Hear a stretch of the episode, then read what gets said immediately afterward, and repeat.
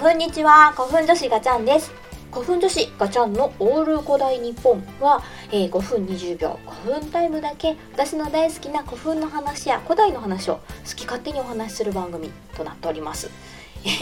さっきですね2回目の放送あの収録したばっかりなんですけどもまだまだ話したいということで間髪入れず3つ目収録しております。でさっきお話ししたのは九州歴史資料館に行ってきたら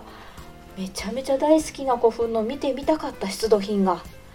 東京から九州福岡に戻ってきていたよっていう話をしておりました。比配塚古墳の出土品ね。でそれ以外にも是非見に行っていただきたいところ場所があるのでこの中でお話したいんですけれども同じその九州歴史資料館移転開館10周年記念特別展、えー、タイトル「福岡の司法に見る新興飛び福岡ゆかりの名宝が里帰り」というタイトルの特別展の中で見てほしいもの、まあ、入り口あたりに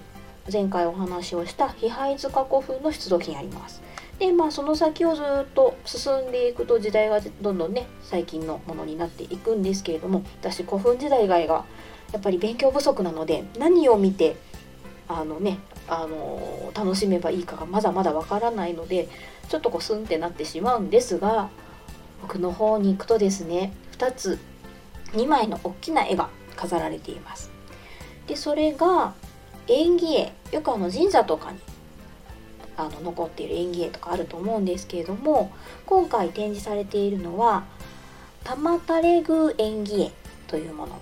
あの福岡久留米市大善寺にあります玉垂宮っていうところ福岡の方にはもうねお分かりになる方多いのかなと思うんですけれども日本三大火祭りである鬼夜というお祭りがあるところでも有名なところそこにあの伝わる縁起絵があります。でこれもともとあの神社に置いてあったらしいんですけれども今は京都大学に収蔵されておるおりますのでなかなか福岡でも見ることができないそうです。でこれにですねあのすごい絵が描いてあるんですよ。あのいきなりちょっと古墳の話に戻るんですけど私古墳の好きなところっていうのがまあ、あの消滅したりなくなってしまった古墳っていうのは実際あるけれども今この場所に残っている古墳って、まあ、形や変えども大体はその場所に昔からいた1500年1600年前からずっとあっていろんな時代を経て今この場所にあるそういうところが好きなんですけれどもということは言ったら江戸時代とかすごいあの昔の時代の人たちもこの古墳を見てたわけですよ。でどういうふうに見えていたのかなとかどんなふうに感じられていたのかなっていうのが分かるものがこの演技絵なんですよね。でこれが中世の大善寺玉垂宮とその周辺の風景を描いたもので、まあ、あの絵を見てみると川が大きな川がドーンと流れていてそこに渡る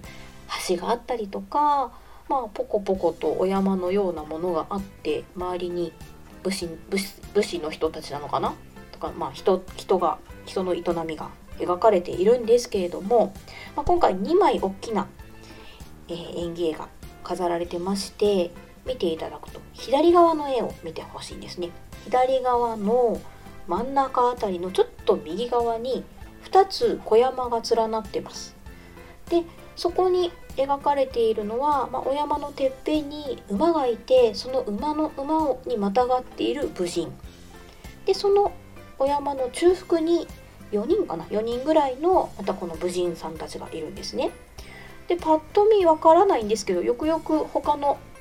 場所にいる人間と見比べてみると他の場所の人たちはちゃんと色がついてるんですよ。でもこの連なった小山の上にいる人たちは色がなんとなくちょっとこう薄暗い灰色をしてるんですね。でしかもその武人さんの頭の上にはカラスがちょんって乗ってるんです。でカラスってあの世に連れていくような、まあ、あの世への案内役というイメージもあるのでこれは人ではないぞと。しかも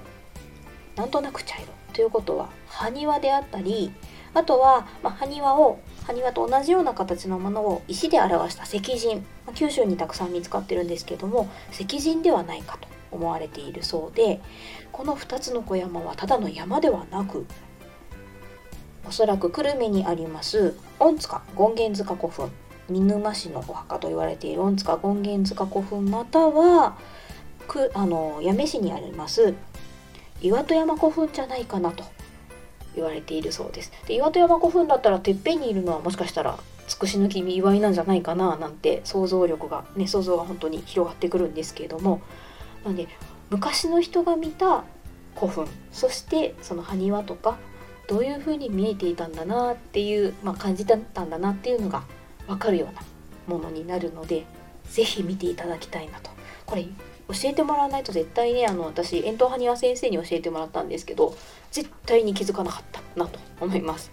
是非見に行っていただきたいです。というわけであ 5, 5分20秒も普通に超えてましたね。というわけでまた次回のオール古代日本でお会いしましょう。またね